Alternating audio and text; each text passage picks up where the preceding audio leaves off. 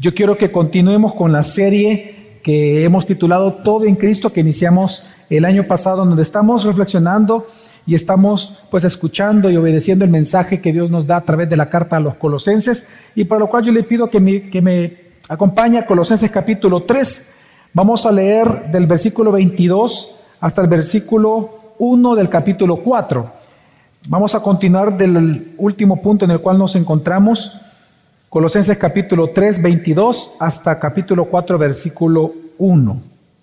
Para los que son invitados en esta mañana, decirles que nosotros en esta iglesia predicamos expositivamente la Biblia, es decir, que vamos por porciones, versículo por versículo, eh, viendo una carta o un libro en específico, en este caso la carta a los colosenses, en donde nosotros procuramos escuchar el mensaje de Dios y obedecerlo y vamos en orden, verso por verso, hasta finalizar la carta o el libro.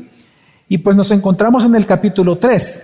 Y Colosenses es una carta en donde el apóstol Pablo, ante las herejías que estaban sufriendo los hermanos nuestros en la iglesia de Colosas, que estaban tratando de ser convencidos por falsos maestros de que necesitaban para crecer o madurar o tener vidas plenas algo más allá de Cristo. Entonces Él les escribe para demostrarle la superioridad que tiene Cristo sobre cualquier religión, sobre cualquier filosofía y por lo tanto demostrar así la preeminencia que tiene Cristo sobre la vida de las personas.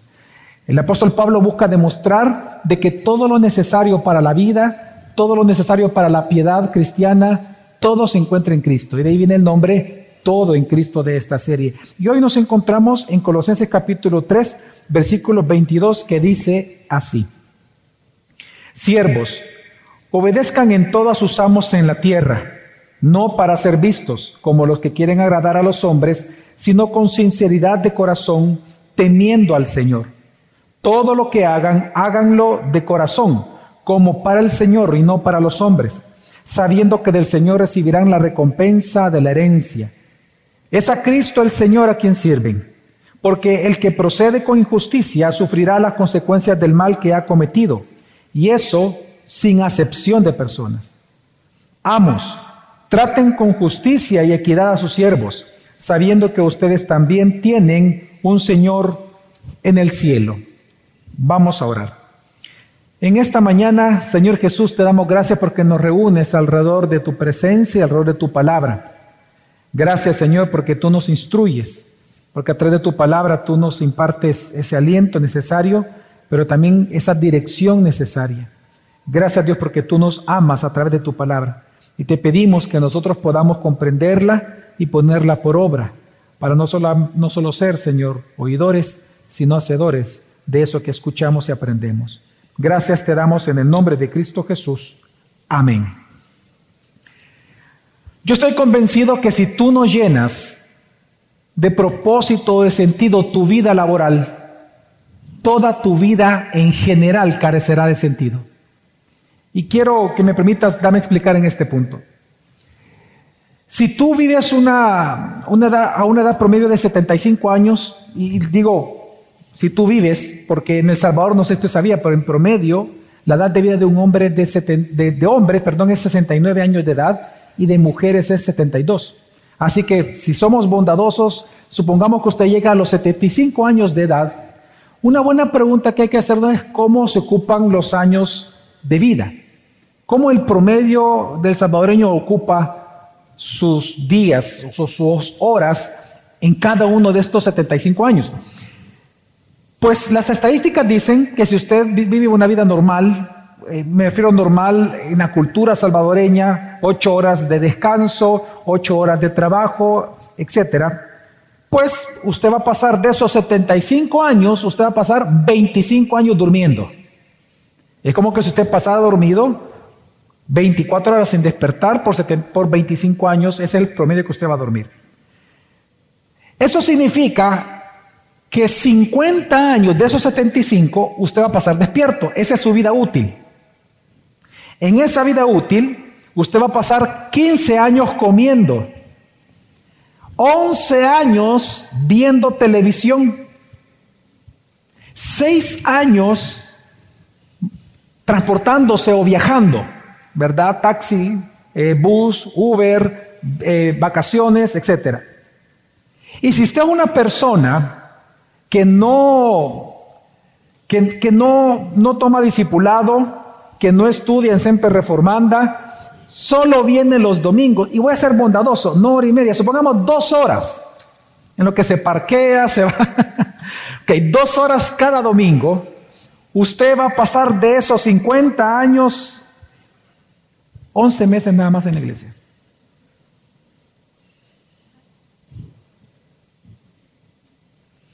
Ahora, ¿cuánto tiempo usted va a pasar trabajando? 25 años. Es decir, de su vida útil, el 50% usted lo va a pasar trabajando. Por lo tanto, si usted desperdicia esa vida, ese tiempo laboral, usted está desperdiciando su vida útil porque consta el 50% de su vida. Si usted no encuentra propósito, si usted no lo llena de sentido, su vida laboral, su vida en general lo carecerá también. En el día de hoy, la Biblia nos va a enseñar que la manera en que tú llenas tu trabajo con la plenitud de Cristo es cuando tú comienzas a trabajar para Él como amo y el Señor de tu vida. Si hemos leído bien, nos damos cuenta que Dios les manda a los siervos a trabajar diligentemente, pero enfocados en Cristo Jesús, enfocados en agradar a Jesús. Eso se lo dice a los, a los siervos. Pero a los amos les manda a que ellos trabajen con justicia y con equidad, temiendo a Jesús, porque resulta que Él es el verdadero amo y Señor de todas las cosas. Este texto, hermanos, es impresionante porque, aunque claramente nos está hablando de siervos que son esclavos, y los amos, que eran los dueños de los esclavos, el equivalente hoy en día a eso es el trabajo. El tema es el trabajo. Y Dios lo que está enseñando en este texto, cómo tú puedes tener una vida plena en Cristo, en tu trabajo, si tan solo tú trabajas como para Cristo. Si nosotros cambiamos esa cosmovisión y en lugar de nosotros pensar que trabajamos para hombres y comenzamos a enfocarnos en Cristo, la vida misma laboral va a ser transformada. Ahora, ¿por qué Pablo está hablando del trabajo? ¿Y por qué está hablando de esta situación de amos y esclavos? Recordemos un poco lo que estamos aprendiendo en el capítulo 3. En el capítulo 3 prácticamente lo que Dios nos enseña, hermanos, cómo es que el Evangelio transforma nuestra vida, cómo el Evangelio transforma a las personas. Todo el capítulo 3 se enfoca en enseñarnos acerca de las implicaciones morales que trae el Evangelio a tu vida y a mi vida. Y esto tiene una razón de ser. La misma Biblia, el mismo Colosense nos enseña que cuando tú creíste en Jesucristo, lo que ocurrió en ti en ese nuevo nacimiento es que tú veniste a ser una nueva persona. Decir que eres una nueva criatura o una nueva persona significa que tú tienes o se te ha dado una mente, una voluntad, un corazón, es decir, en general una alma, unas emociones ahora renovadas. Al decir la Biblia que tú eres una nueva persona en Cristo, lo que está diciendo es que tienes una nueva naturaleza. Se te ha dado una nueva mente, una nueva voluntad y nuevas emociones. Por eso el deber del creyente es vivir conforme a esa nueva naturaleza. En el capítulo 3, Pablo le llama a esos hábitos, a ese carácter que surge de esta nueva persona que está en ti, esta nueva naturaleza que Dios te ha regalado en Cristo, a eso le llama un ropaje. Y por eso él dice, quítate el ropaje de la vieja naturaleza y ponte el ropaje de la nueva que ya se te fue dada. Por lo tanto, el deber del cristiano es que esta nueva vida en Cristo afecte todas tus relaciones.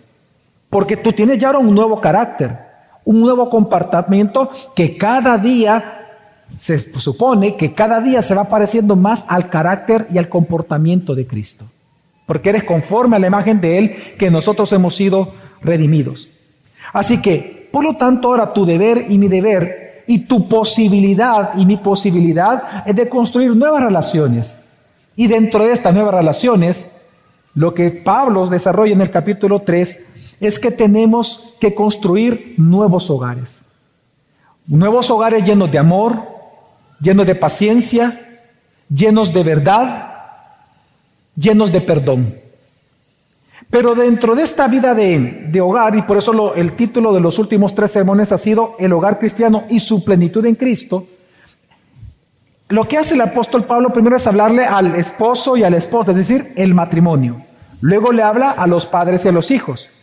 Hoy va a hablar de la última relación que se encontraba en los hogares del tiempo de Pablo, en los hogares del tiempo de Roma, y es la relación entre los amos y los esclavos. Así que, ahora, obviamente, como les decía, el equivalente es el trabajo, porque está hablando del trabajo dentro del hogar. Ahora, a mí me impresiona cuán detallista es la gracia de Dios para con nosotros. ¿Cuánto es de detallista nuestro Señor?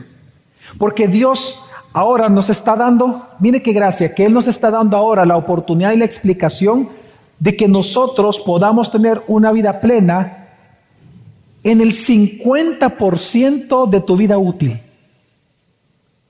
Es decir, Él lo que ahora enseña es cómo tú puedes tener una vida plena en el trabajo.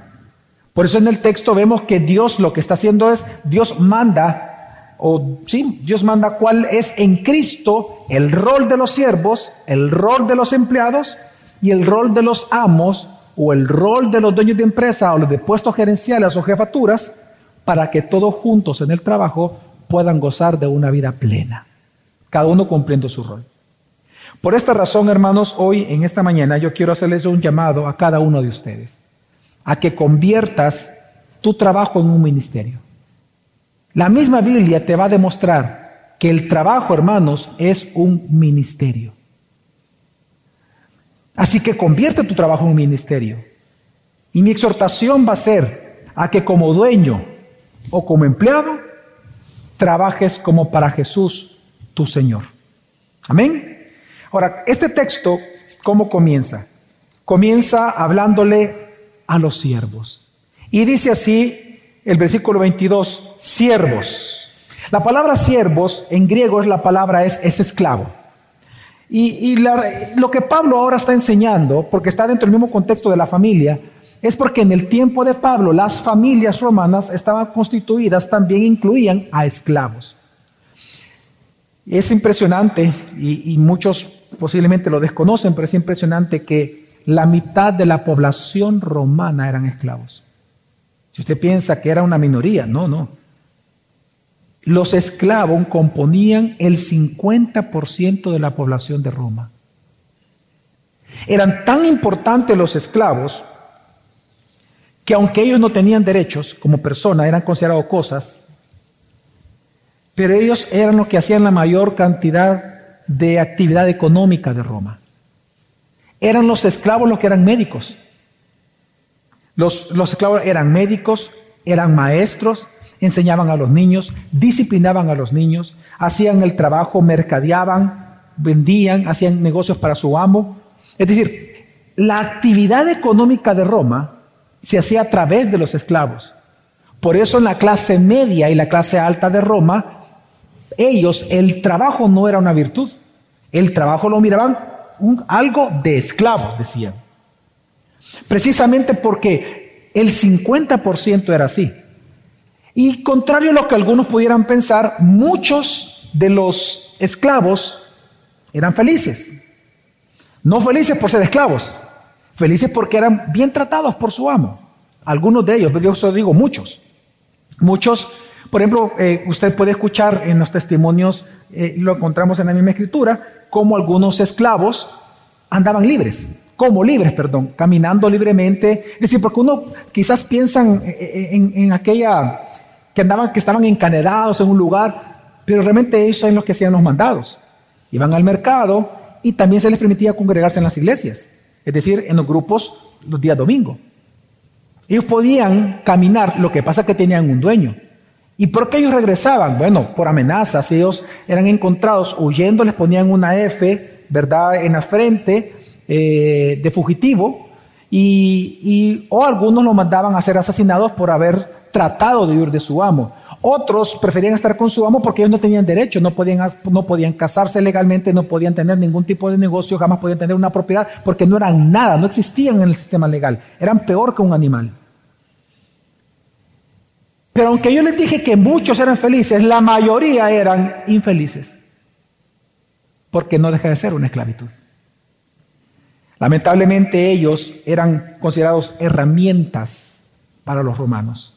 Tanto que, por ejemplo, eh, hay escritos en donde, romanos en donde dice que cuando alguien compraba una propiedad, decía, hay que deshacerse de las herramientas viejas. Esa frase no se refería a herramientas, se refería a los esclavos, que a los ancianos se les dejaba, se les abandonaba para que murieran, ya no se les daba comida y nadie más se les daba, porque eran esclavos de otro. Entonces el dueño los echaba, nadie los atendía, nadie les daba comer y morían. ¿Por qué? Porque estaban viejos, no servían para nada según ellos. Realmente la esclavitud, hermanos, es pecado. La esclavitud es terrible, denigra a la persona. Pero precisamente por eso es que cuando Pablo habla esto y el Evangelio comenzó a ser predicado, el Evangelio fue revolucionario de ese sentido. Porque, bueno, por lo menos por dos razones. En primer lugar, porque trajo dignidad al esclavo. Trajo dignidad así como trajo dignidad a la mujer. La mujer también era menos que el hombre. Pero fue a través del Evangelio que a la mujer se le da la dignidad porque ha sido creada a imagen y semejanza de Dios. Pero ahora aquí, tanto hombres como mujeres, a los esclavos se les dice a los demás que ellos son creados también a imagen y semejanza del Señor. Así que les trae dignidad. Pero en segundo lugar, también el Evangelio fue revolucionario en temas de esclavitud, porque también a ellos, a los esclavos, a aquel que toda la vida iba a ser esclavo, también se le enseñó, y Dios le enseña a través del Evangelio, cómo ellos podían ser felices o tener una vida plena aún siendo esclavos. Y eso fue revolucionario. Así que en el texto de esta mañana, cuando Dios dice siervos, Ciertamente está hablando de esclavos, pero también su equivalente está hablando de toda persona que trabaja para otras personas.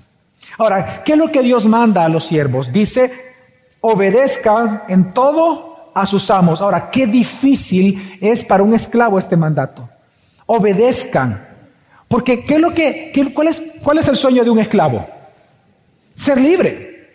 Y resulta que ahora en el Evangelio el mensaje de Cristo no es revélate, no es líbrate, no es mata tu amo, no es ve, sal a la calle, a, saca pancartas y, y busca la emancipación.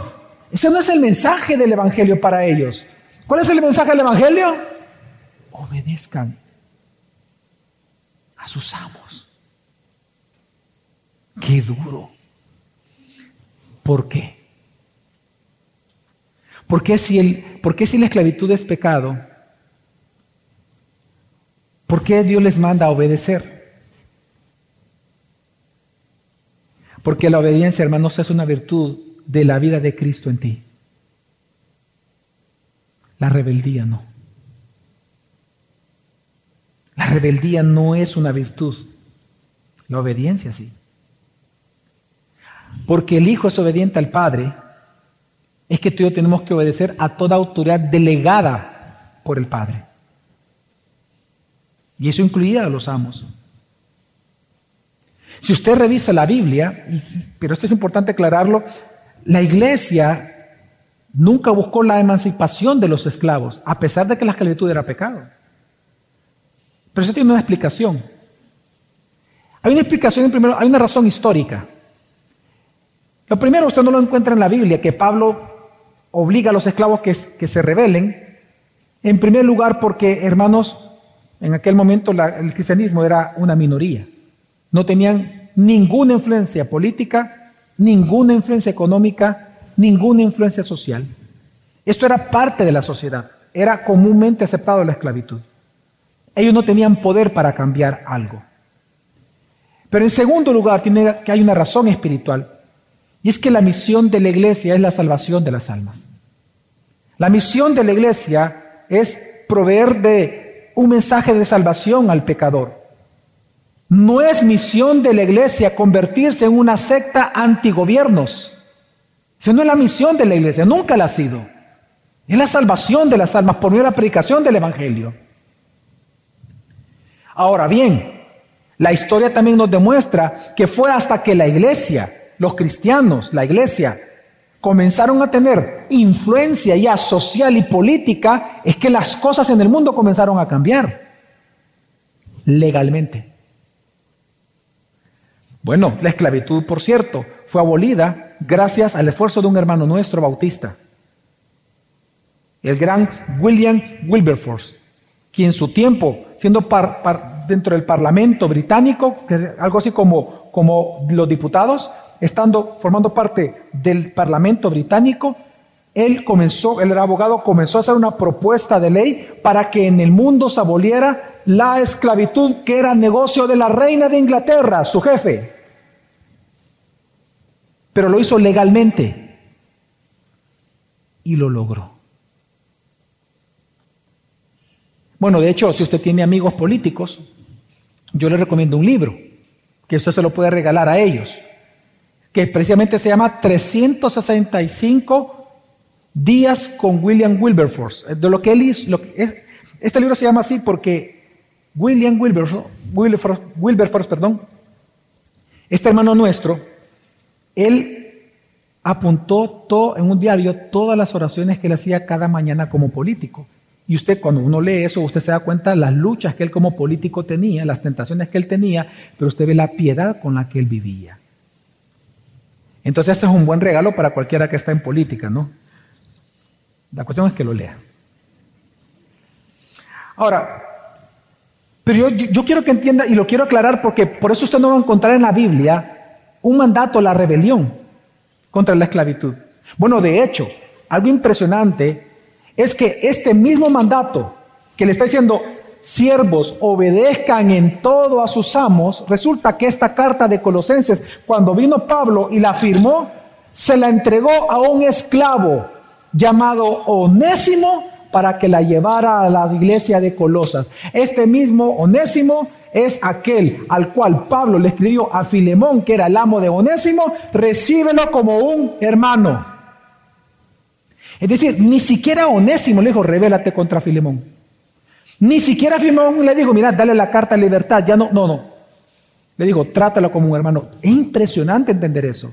Nunca lo llamó, nunca Pablo lo llevó a la, a la corrupción o a la rebelión al esclavo. Es más, le dijo Onésimo, tú vas a seguir siendo esclavo. Pero yo le voy a escribir a tu amo. Y le dijo, trátalo como un hermano.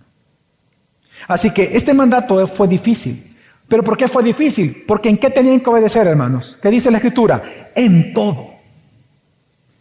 Hermanos, como lo dijimos la semana pasada, la obediencia no es opcional. La obediencia a las autoridades delegadas no es opcional, tampoco es relativa. No es que yo voy a obedecer en lo que me gusta y voy a desobedecer en aquello que no me gusta. No. Tampoco la obediencia está sujeta a la moral de tu autoridad. Tú puedes tener el peor jefe, el más mujeriego, el más ladrón, el más corrupto, en lo que sea. Pero si es tu jefe, tienes que obedecerlo en todo. A cualquier autoridad. La moral personal de ellos es una cosa. Ellos van a dar cuentas delante de Dios, pero tú vas a dar cuenta de tu trabajo delante de Dios. Ahora, qué difícil. Qué difícil también es este mandato para un esclavo, porque recordemos que también los esclavos eran ocupados como objetos sexuales, instrumentos de placer. Eran violados y abusados por sus amos. Ahora, esto no significa algo. No significa que la obediencia, si bien es cierto, la obediencia no es relativa, no es opcional, y no depende de la moral de la autoridad, aún así la obediencia es limitada. ¿Dónde tenía que estar el límite del siervo? En que si su amo le mandaba hacer algo que vaya en contra de la palabra escrita de Dios, el siervo tenía que desobedecer a su amo sin importar las consecuencias, porque más importante es temer a Dios que a los hombres.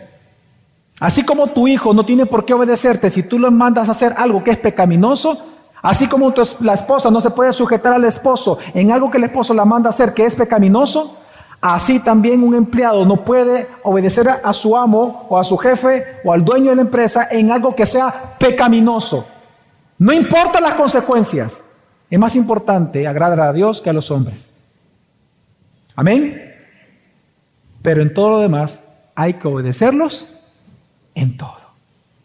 ¿Sabe? parte de lo que Dios está enseñando, hermanos, es que la plenitud de la vida en, la, en tu vida laboral se alcanza cuando tú buscas agradar a Dios en todo.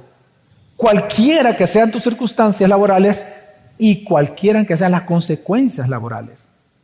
Ahora, ¿cómo ellos tenían que obedecer? Leamos versículo 22. Dice, no para ser vistos como los que quieren agradar a los hombres, sino con sinceridad de corazón, temiendo al Señor. Hay un viejo refrán que dice que cuando el gato se va de la casa, los ratones hacen fiesta. Pues es lo que está hablando aquí. No hagas eso, dice Pablo. No lo hagas. Lo que resulta es que algunos siervos, algunas, algunos esclavos, solamente trabajaban cuando el amo los veía. Ahí está el amo, todos trabajando, ahí está, ahí está. Pero cuando no lo miraba, pues sí, voy, ¿cómo estás? Y, ¿verdad? Algunos solo trabajaban cuando su amo los veía porque ellos temían al amo. Pero esa actitud Dios la califica de una manera bien especial. Les dice que esa es una actitud de un corazón que no es sincero. ¿Qué significa eso? De un corazón hipócrita. ¿Por qué Dios le dice a un esclavo, cuando tú solamente trabajas, cuando tu amo te ve, eso es hipocresía? Bueno, porque una vez más, hermanos, la obediencia no es obediencia como virtud, sino se hace con libertad.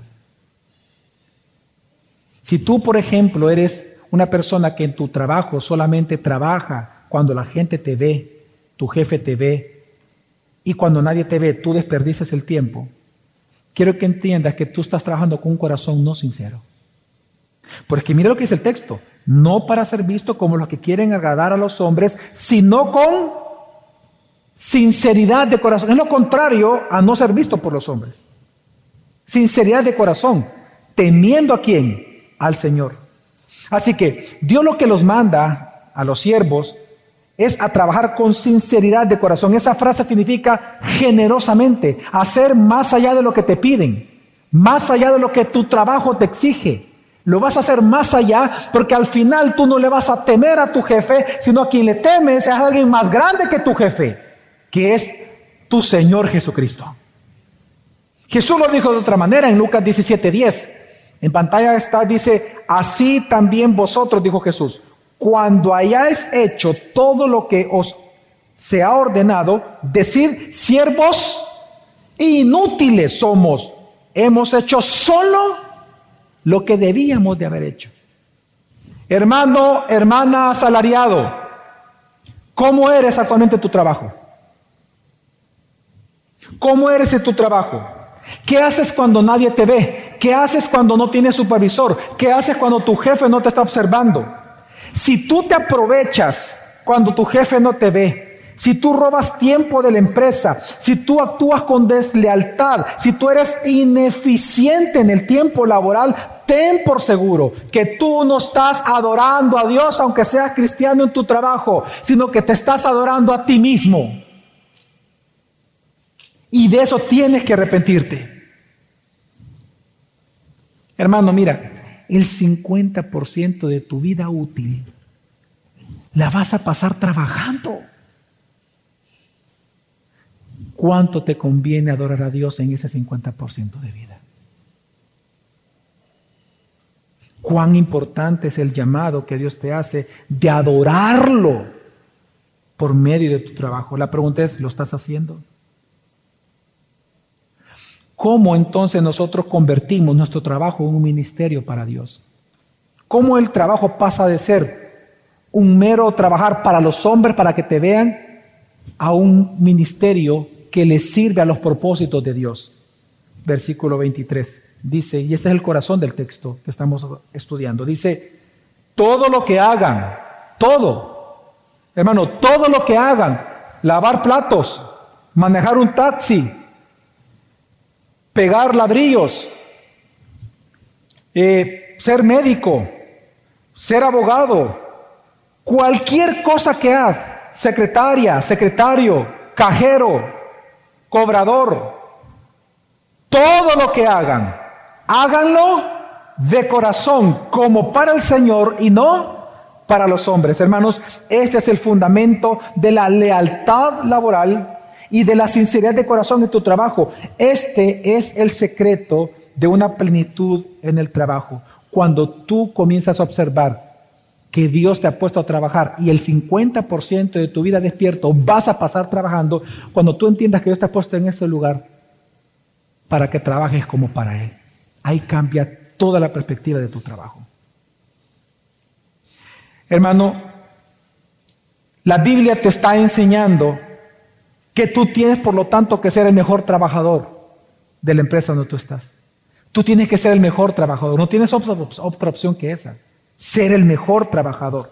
Sea que te vean o sea que no te vean, tienes que ser el más eficiente de todos, porque aunque tu jefe no te vea, el jefe de jefes, el amo de amos y el Señor de cualquier Señor de la tierra, así te está viendo. Su nombre es Jesús, tu Salvador. Él sí te ve. Y Él es el que te ha bendecido con ese trabajo. Él es el que te llevó a ese lugar. Él te abrió las puertas para que te contrataran. Él te está pagando ahí. Así que aunque tu jefe no te vea, tu deber es ser el hombre más eficiente y la mujer más eficiente en ese lugar de trabajo. Ese es tu ministerio en el trabajo. Hermanos, hermanas, asalariados, trabaja. Sé eficiente. Asume que tú sirves a Cristo y no solamente a tu jefe. Miren, hermanos, qué importante es entender el trabajo como un ministerio para Dios. La palabra ministerio significa servicio a Dios. Así como tú le sirves a Dios a través de la alabanza, a través de, de, Crece, a, través de los hermanos servidores, en tráfico, eh, con niños. Una manera de servir a Dios, el 50% de tu vida útil tú le pasas sirviendo a Dios en tu trabajo. O tú lo glorificas o tú lo deshonras. Te voy a dar un ejemplo. Hace muchos años, antes de ser pastor, cuando busqué, eh, cuando me estaban ofreciendo un bueno, me llamaron para ofrecerme un trabajo, era el segundo que iba a tener. Yo recuerdo que estaba hablando con una persona, un gran empresario, él ya murió, él fue eh, un, hombre de las tres familias de verdad más pudientes de nuestro país. Yo recuerdo que el día que, él me entrevistó, para mí fue una sorpresa, yo nunca había sometido un currículum a esa empresa. Él también era un presidente, fue presidente de uno de los bancos más grandes del país. Y en aquel momento él me recibió en la oficina que él tenía en el banco. Yo recuerdo que cuando llegué, él me dijo, ¿usted es Javier? Sí, mucho gusto. Bueno, mire, quería entrevistarlo porque yo quiero, pero para mis empresas, digo, no para el banco, para mis empresas, yo necesito un gerente administrativo. Yo, son más de 27 empresas que quiero que se administren y quería pues platicar con usted. Veo su currículum, me interesa y platiquemos. Yo recuerdo que en aquel momento la primera pregunta que me hizo, mire, usted, ¿qué tal? Este, ¿Qué hace? Cuénteme. Yo no sé por qué, si por ingenuidad o por qué. Mi primera respuesta fue muy buena, yo soy cristiano, le dije. Yo soy cristiano, me convertí en tal año y empecé a hablarle del cristianismo en, un, en una entrevista de trabajo.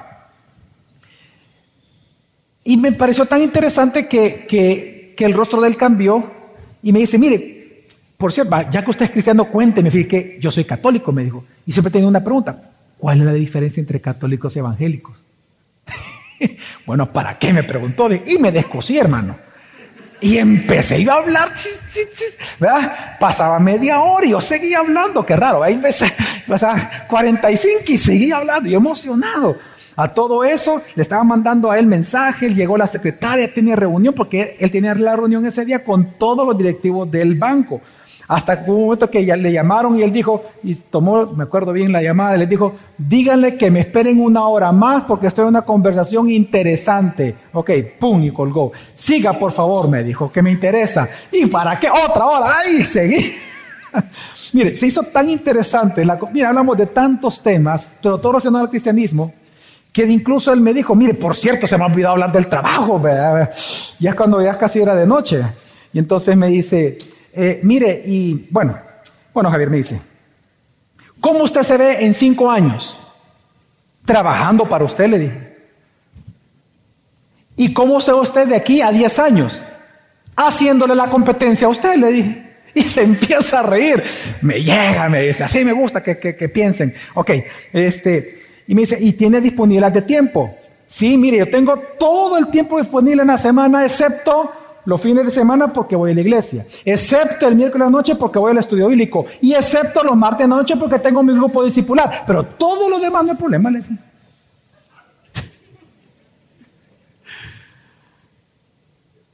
Bueno, no me llame, lo voy a llamar, me dijo. La cuestión que pasa, cuando llego a mi casa, le cuento a mi mamá, mi mamá furiosa. Claro, la mamá queriendo que su hijo prospere, etcétera, ¿no? ¿Y cómo se te ocurre en una, en una entrevista de trabajo hablar de Cristo o hablar de la Biblia? Eso no se dice. Ya vas a ver que no te van a llamar. Pasó una semana, ¿qué creen ustedes? No me llamaron. ¿Y mamá qué me dijo? Ya ves. Segunda semana, ¿qué creen? No me llamaron. ¿Qué me dijo mi mamá? Ya ves. Tres semanas no me llamaron. Mi mamá dijo, ya ves. Cuatro semanas recibo una llamada. Javier, perdóneme. Dice que he estado en Francia haciendo un negocio. Cuando cambiaron, como era antes de Claro, ¿qué era antes de Claro? Telecom, cuando hicieron el cambio, ah, obviamente son franceses los dueños Fui allá, hice estas transacciones, hicimos estos negocios. Y se, me, olvidó llamarle desde allá. Acabo de regresar, quiero que venga ya a mis oficinas de las empresas personales. Quiero hablar con usted. Cuando yo entro, estaban todos los directivos. Les presento a un nuevo miembro directivo de nuestra empresa.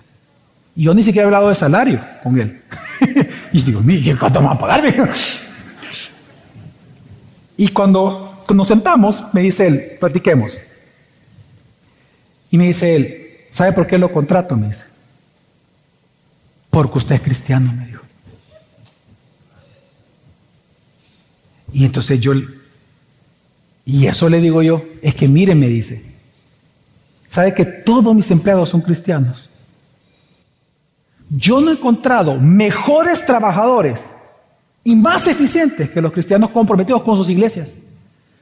Cuando yo escuché todo lo que usted hacía, dije, tiene que trabajar para mí. Este tipo sí va a ser eficiente. Todos los que son comprometidos, mire, son los mejores trabajadores. Yo le digo a mis, a mis amigos, sí, empresarios, son los mejores trabajadores los cristianos. Cuando llegue a la casa, ¿qué creen que le dije a mi mamá? ya ves, le dije. ok, ok. Ahora, compare esa historia Compara esa historia con, otra historia real. Mira, ¿sabes qué? Yo estoy frustrado con los cristianos. Un dueño de empresa. ¿Y por qué? Son haraganes. Mira, tengo ahí dos que, olvídate, no hacen nada. Yo no sé, y, pasan ahí reunidos, yo no sé, pero no son reuniones de trabajo. Fulanito, mira, vení. Mira, ¿y por qué te tardas tanto en el baño? Pasaste una hora en el baño. No, hombre, es que mire, mira qué poderoso estuvo el estudio de primera de Juan adentro del baño. Me.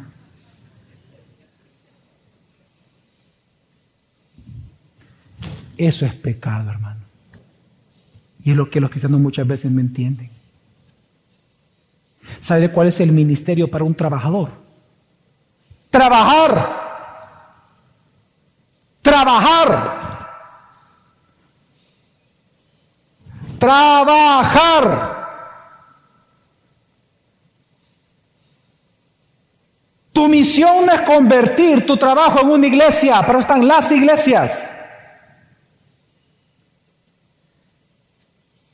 Eso no significa que tú no puedas dar un estudio bíblico en el almuerzo o en los tiempos libres en que tu empresa te permite como tiempo libre, pero en los tiempos en que la empresa te paga para trabajar, ¿cuál es el ministerio de un cristiano?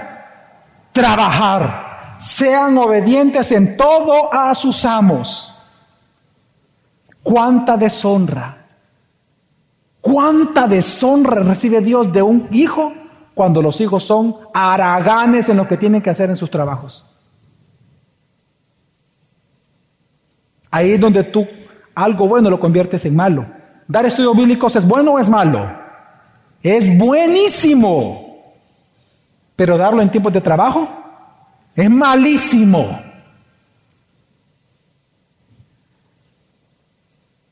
Hermanos, ten cuidado. Y más, mira, y más si eres cristiano. Perdón, más si tu jefe es cristiano. Ten más cuidado. ¿Sabes cuál va a ser tu tentación? Abusar de él. Te voy a contar un ejemplo real. Un amigo mío, pastor, tiene un, un, eh, puso un, ministerio en otro departamento de El Salvador. Y entonces él me dice, mira, me dice, fíjate que yo aquí todos mis empleados son, son cristianos, me dice. Pero fíjate que yo ya no estoy contratando gente de mi iglesia, me dice. Él es pastor. Y me, pongo a reír.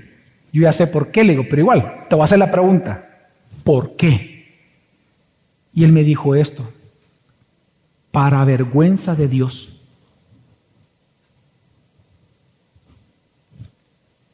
Es que fíjate que los que son de la iglesia me tratan como pastor y no como jefe y piensan que yo tengo que entenderlos en todos sus caprichos.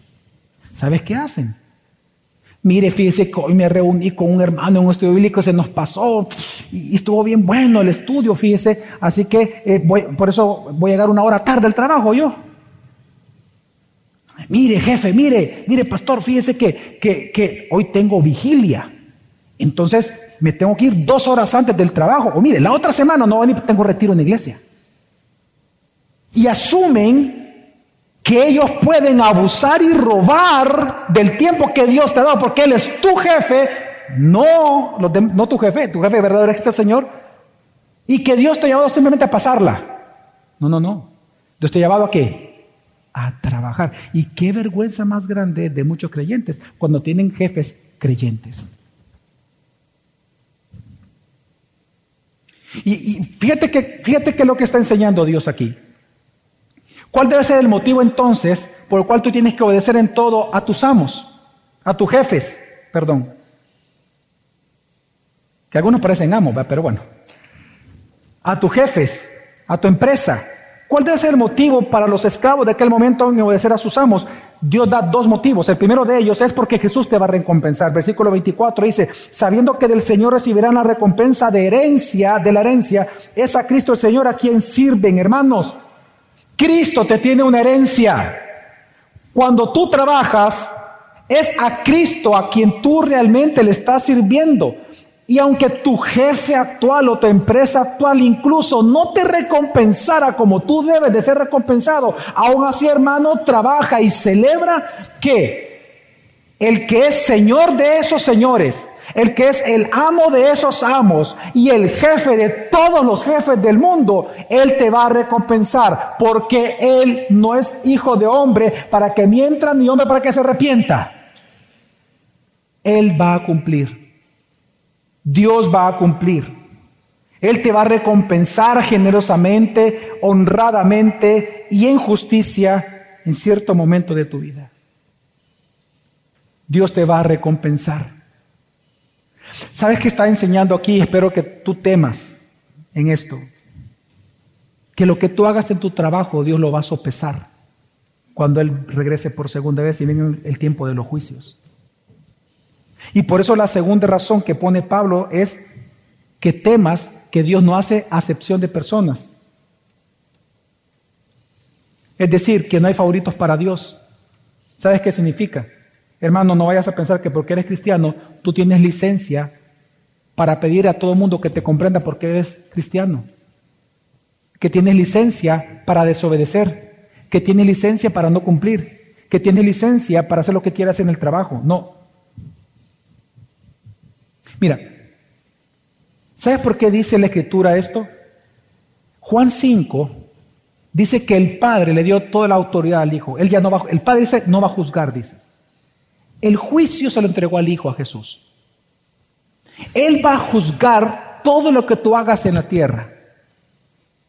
Por lo tanto, lo que está enseñando la Escritura es que resulta que ese mismo jefe tuyo de jefes, el amo de los amos, el Señor de los señores, que es tu Señor, al cual tú debes de servirle todos los días de tu vida y el cual te va a recompensar por todo lo que tú trabajes, resulta que también Él es el juez que va a juzgar tus obras.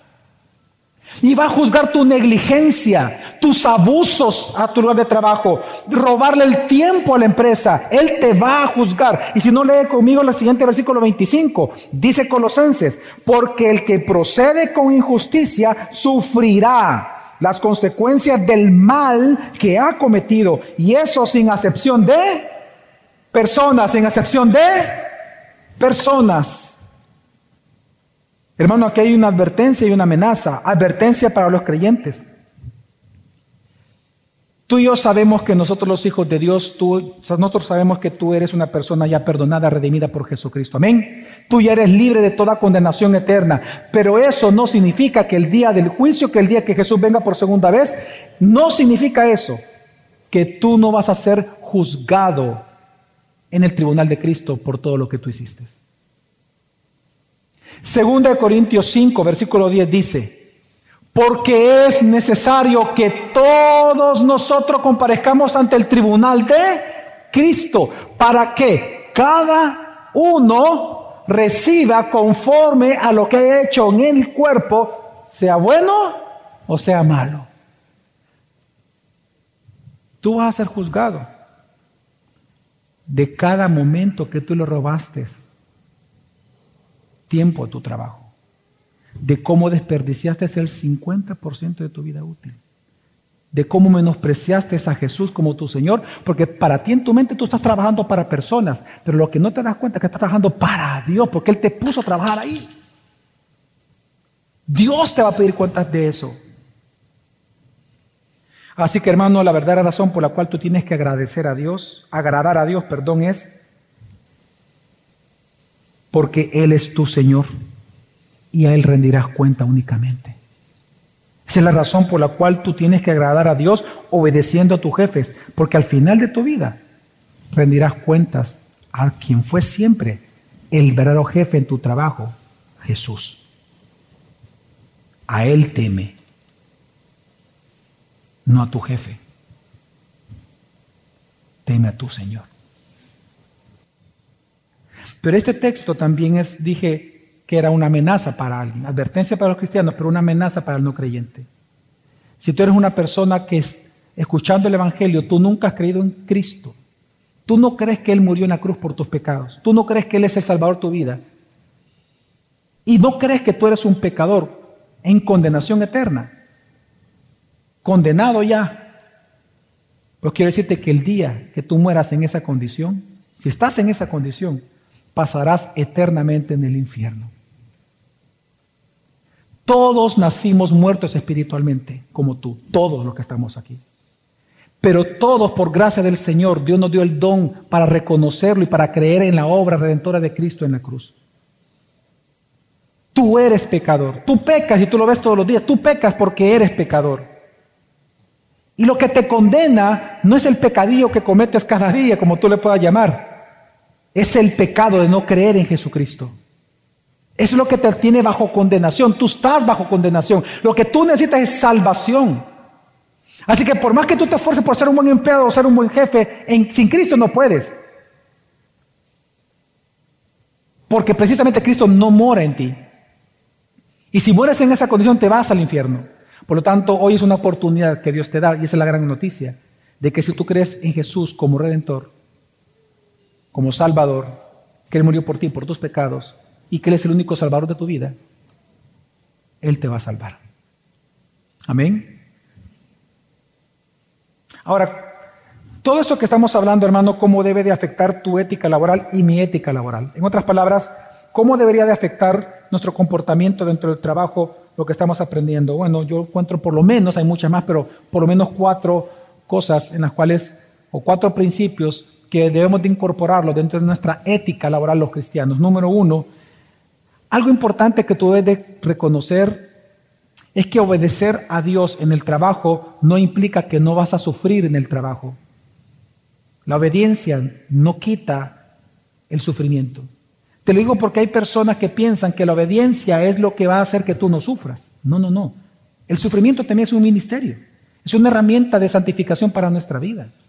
Te lo digo porque algunos pueden decir, ¿cómo es posible que yo estoy siendo obediente aquí y a la vez estoy sufriendo? La obediencia no quita el sufrimiento, no te libra de estas obras justas. En segundo lugar, importantísimo, ser adicto al trabajo es pecado.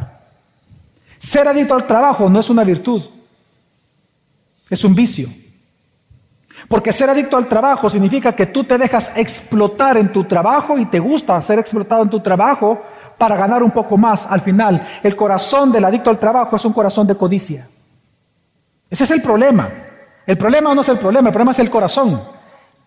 Y el problema del corazón es la codicia para los que son adictos al trabajo. Estos textos no te están diciendo que tienes que ser un adicto al trabajo, no. Es que tienes que glorificar a Dios en el trabajo. En tercer lugar, hermano, debes de ser sí o sí el mejor trabajador. Por lo menos que sea la intención de tu corazón. Otra cosa es que lo logres, otra cosa es que se logre eso. Solo Dios lo sabe, no depende de ti. Pero lo que estamos hablando es que desde tu corazón, cuando dice de todo corazón como para el Señor, es sé lo mejor en el trabajo. Sé el más eficiente, sé el más, el más trabajador, el más confiable, el más íntegro. Pues al final todo lo haces para Jesús. Y la aplicación para los estudiantes, los jóvenes que estudian, sé el mejor estudiante. Sé el mejor estudiante. No puedes ser, no puedes intentar menos de eso. Tú no vas a estudiar porque tu papá te está viendo, el maestro te está viendo y. No, no, no. Tú vas a estudiar porque resulta que tu maestro, tu Señor, es Jesús. Es el equivalente a los jóvenes que no trabajan, pues su trabajo es estudiar. Ahora, el texto no termina ahí. El texto ahora viene y le habla a la otra, a la otra parte que debe de contribuir la plenitud de Cristo en el trabajo y es a los amos. Su equivalente sería a los dueños de empresa o a los jefes que están aquí. Cualquier puesto directivo, cualquier persona que tenga subalternos. Versículo 1, 4, capítulo 4 dice, amos Traten con justicia y equidad a sus siervos, sabiendo que ustedes también tienen un Señor en el cielo. Pastor, ¿y por qué solo un versículo a ellos y cuatro a los otros? ¿Sabe usted que este versículo es mucho más fuerte y más difícil que los cuatro anteriores? Este texto es revolucionario totalmente. Los esclavos no tenían derechos. Y Dios lo que le está diciendo al, amo de aquel entonces es, primero tienes que ser un hombre justo.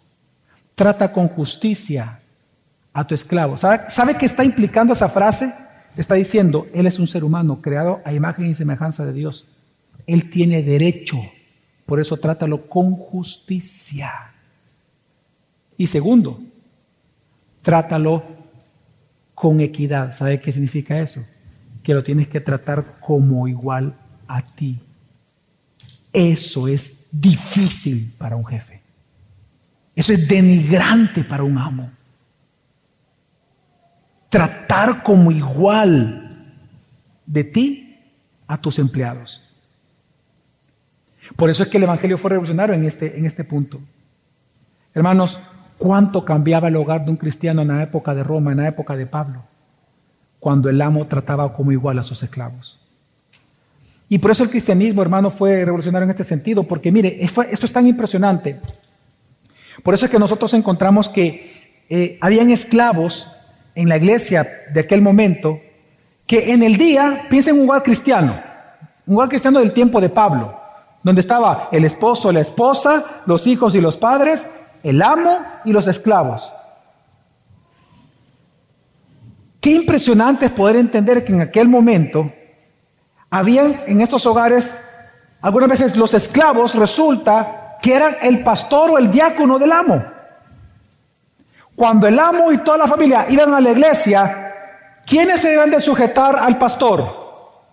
El amo.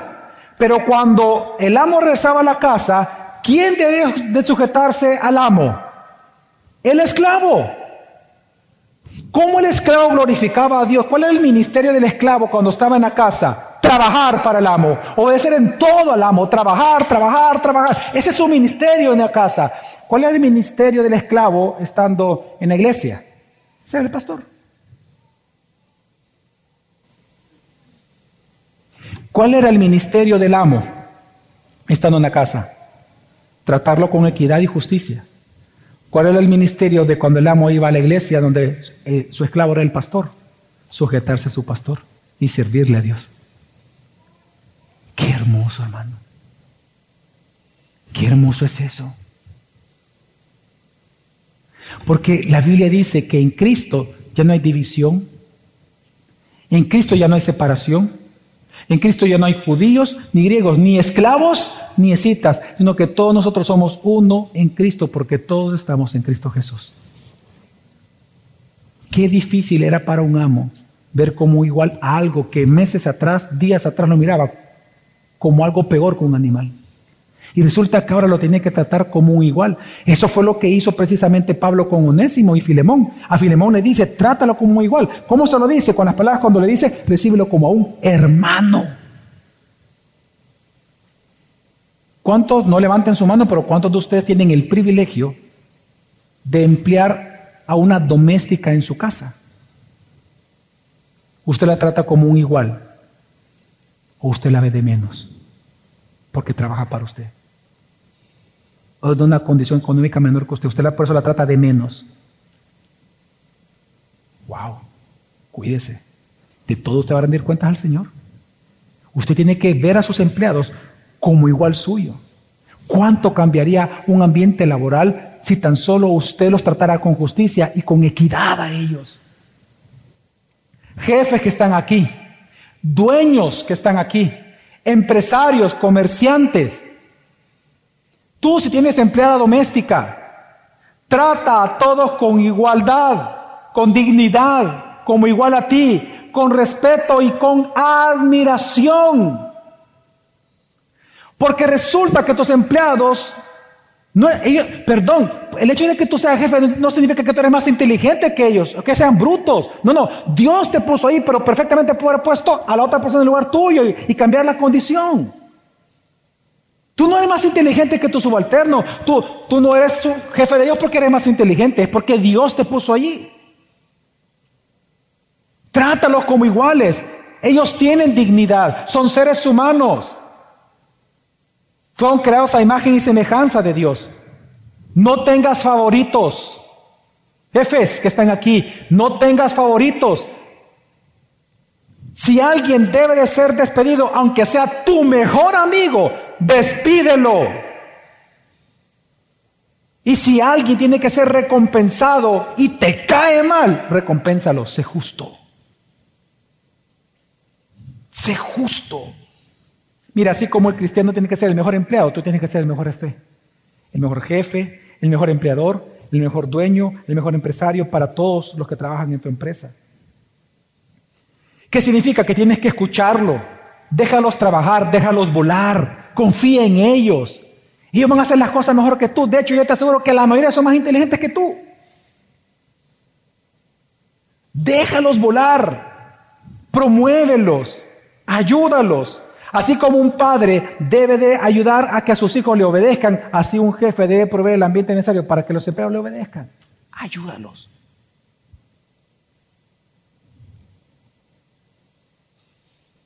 ¿Sabes cuál es el llamado tuyo como jefe? Es ser mejor jefe. Ese es tu ministerio. Está bien que tú enseñes de vez en cuando y los reúnas, miren, de 7 a 8 vamos a hacer un estudio bíblico. Está bien que hagas eso, pero ese no es tu trabajo. Tu trabajo es tu trabajo. Es ser jefe.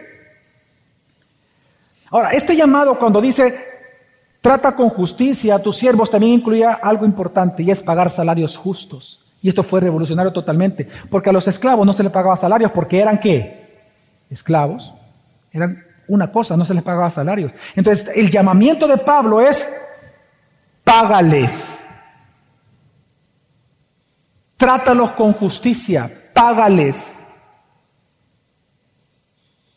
Bueno, en el tiempo de Roma se construyó una calle que se, llamó la calle Salaria, perdón, la vía salaria.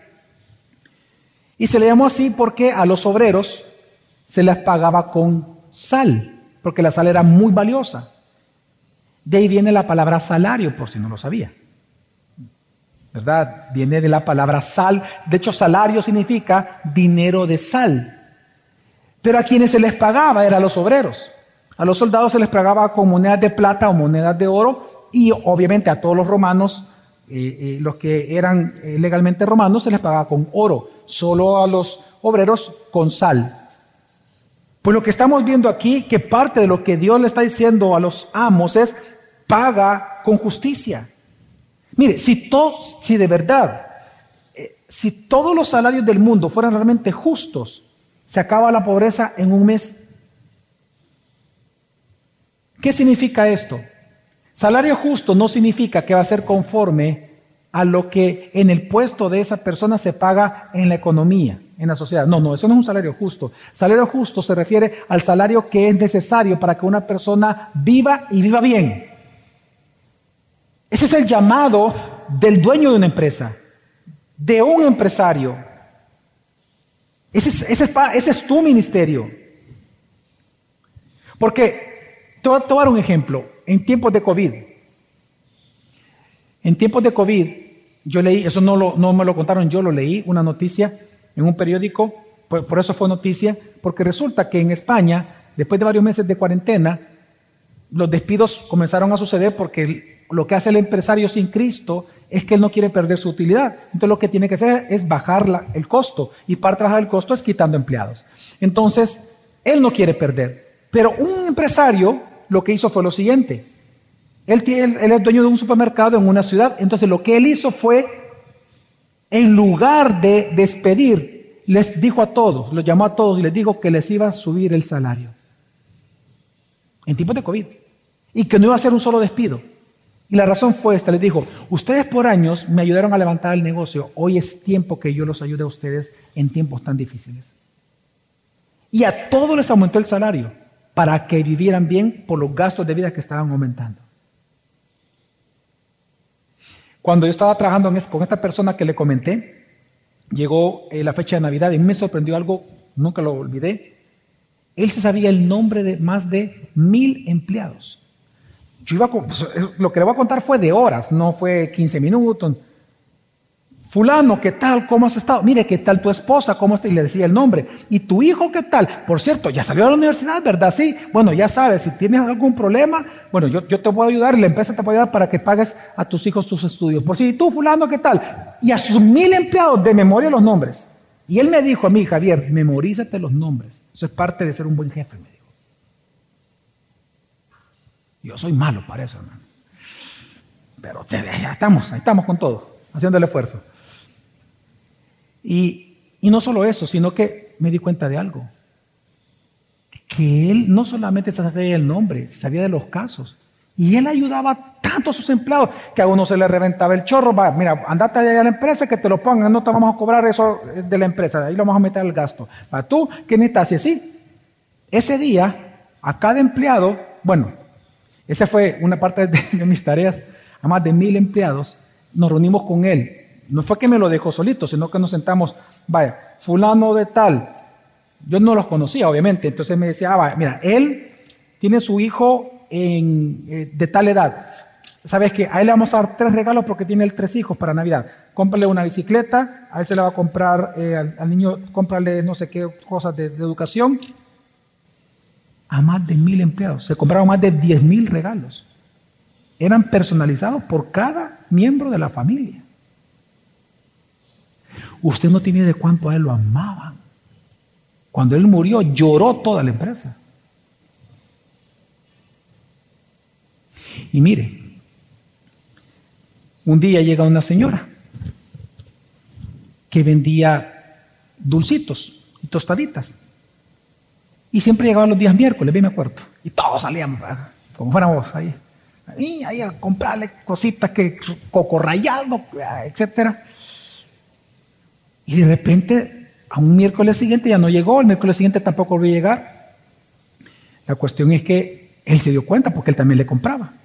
Mire, la, y la señora tal, ¿qué pasó? No, no sabemos, le vamos a preguntar. De repente al rato llegó y le avisaron. Y él llegó a la empresa solo por ella. Le preguntó, ¿qué le pasa a? ¿Por qué no había venido? Le dice. No, es que mire, don fulano, le dice, fíjese que yo le cuento, le dice, vino el huracán tal que entró un día por Honduras y que hizo un gran estado en Centroamérica, fíjese, y me botó la casita. Y yo, yo y se puso a llorar. No tengo casa, no está viendo, ahorita no, está en la calle. ¿Cómo que está en la calle? Sí, por eso, mire, quería pedirle si me permite venir, no un día, dos días a la semana a vender aquí dulcito, porque con eso estoy tratando de levantar mi champa, le dice. Véngase el otro miércoles, le dijo. Bueno, el miércoles siguiente estaba él bien de traje, su esposa estaba vestida como de noche para una fiesta, era de día, y estaban ahí esperándola. Y esto sucedió enfrente, o sea, no, es que, no es que yo me lo contara, sucedió ahí. Entra la, señora a vender, le dice, fulana, ¿qué tal con, su, con su casita? Le dice. No, no he podido levantar a la champa y todo. Mire, ¿sabe qué? No se preocupe. Mire, mi esposa y yo queremos entregarle esto y le sacan unas llaves.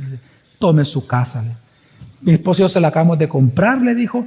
Y mire, y no se preocupe. Mire, ya está amueblada, ya tiene pagado el agua, la luz. No se preocupe. Nosotros nos vamos a encargar de usted. Usted solamente viva y viva bien, le dijo.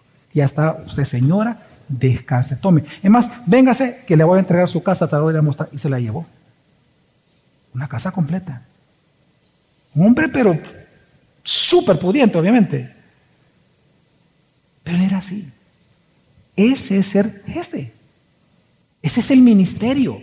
Está bien que tú enseñes la Biblia, pero si tú eres un tacaño. O sea, tú puedes enseñar la Biblia, pero si lo haces trabajar más horas de lo debido. ¿De qué le sirve que le enseñes la Biblia si tú ni siquiera te puedes el nombre de ellos o sus necesidades?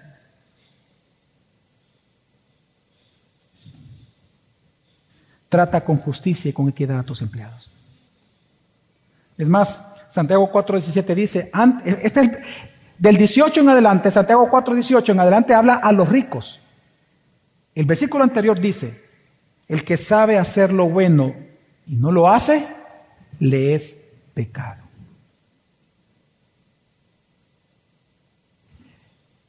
Así que hermano, en esta mañana que hemos aprendido, que la manera en la cual tú puedes llevar la plenitud de Cristo a tu trabajo es trabajando como para Él, como amo y Señor de tu vida. Empleados asalariados que están aquí, trabaja eficientemente queriendo agradar a los ojos del Señor Jesucristo. Amos, empresarios, comerciantes, empleadores que están aquí, jefes, puestos ejecutivos y directivos. Trata con justicia y equidad a tus empleados temiendo a Jesús, porque resulta que Él es tu amo, Él es tu Señor, Él es tu jefe y tu verdadero empleador. A Él rendirás cuentas. Hermanos, tu trabajo es un ministerio para Dios, date cuenta. Y el 50% de tu vida vas a pasar ministrando a Dios. La pregunta es, ¿eres fiel o no en ese ministerio? Vamos a orar.